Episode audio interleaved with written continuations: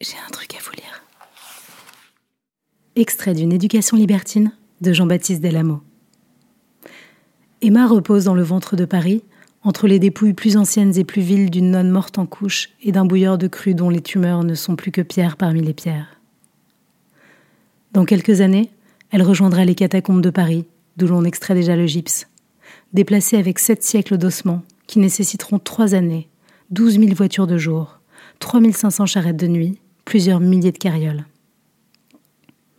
Pour l'heure, parmi la foule des cadavres, ses membres brisés par la chute dans la fosse se mélangent à d'autres. La terre, gorgée d'insectes, pénètre la bouche, se glisse sous les paupières, bombe les orbites. Dans ce foutoir, Emma débute malgré elle une existence nouvelle. Ses bras, rejetés en arrière, rongés par la chaux et par le sol, embrassent d'autres bras, d'autres corps.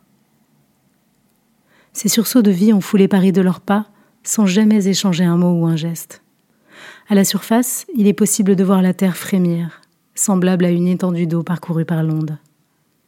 Paris se nourrit du charnier, et la peau de son ventre roule avec une satisfaction repue.